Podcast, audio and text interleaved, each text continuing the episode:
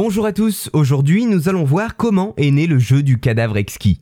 En août 2010, l'écrivain français Maxime Géliot lance sur Facebook un défi d'écriture qui réunit 80 auteurs. En respectant les contraintes du réseau social, pas plus de 480 caractères, les 80 contributeurs ont pu ainsi construire tour à tour un récit sur un tueur à l'andouillette en suivant une version numérique de ce que l'on appelle un cadavre exquis.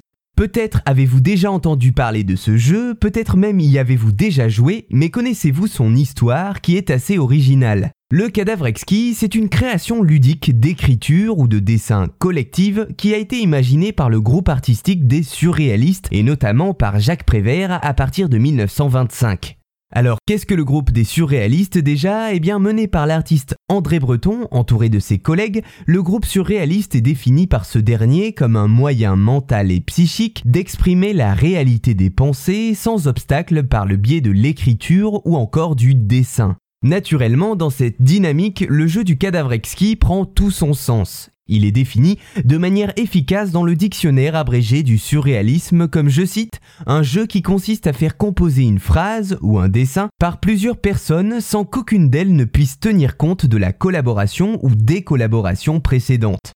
Le jeu puise son concept dans la notion d'inconscient bien connue des surréalistes et n'était à la base qu'une activité informelle pratiquée sans but concret selon André Breton. Je le cite, Nous y cherchions avant tout le divertissement. Ce que nous avons pu y découvrir d'enrichissant sous le rapport de la connaissance n'est venu qu'ensuite. Les premiers participants ont donc été des proches du poète français Jacques Prévert, avec entre autres le peintre Max Ernst et également l'artiste Frida Kahlo. Mais alors pourquoi ce jeu se nomme-t-il le cadavre exquis? Eh bien tout simplement car ce fut la première phrase produite par la mise en place du jeu. Le cadavre exquis boira le vin nouveau. Voilà donc les premiers mots écrits par les camarades pour inaugurer et par la même occasion nommer cette activité.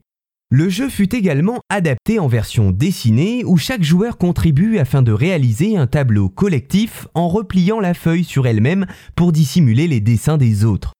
Mais encore, ce processus créatif fut décliné sur d'autres supports artistiques dans des optiques plus expérimentales, comme par exemple en littérature pour écrire des romans.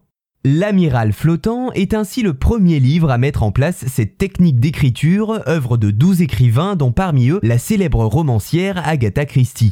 Ainsi, chacun des auteurs découvrait les chapitres précédents avant de développer intrigue et personnages au gré de son imagination, tout en essayant de faire correspondre les enjeux d'un roman policier à ce genre d'exercice, ce qui complexifie la tâche. On note aussi le développement de ce fonctionnement dans le cinéma ou encore dans la bande dessinée. Voilà, j'espère vous avoir appris quelques éléments sur un jeu surréaliste et créatif qui se sera décliné sur de nombreux supports artistiques allant jusqu'à atterrir sur le réseau social Facebook.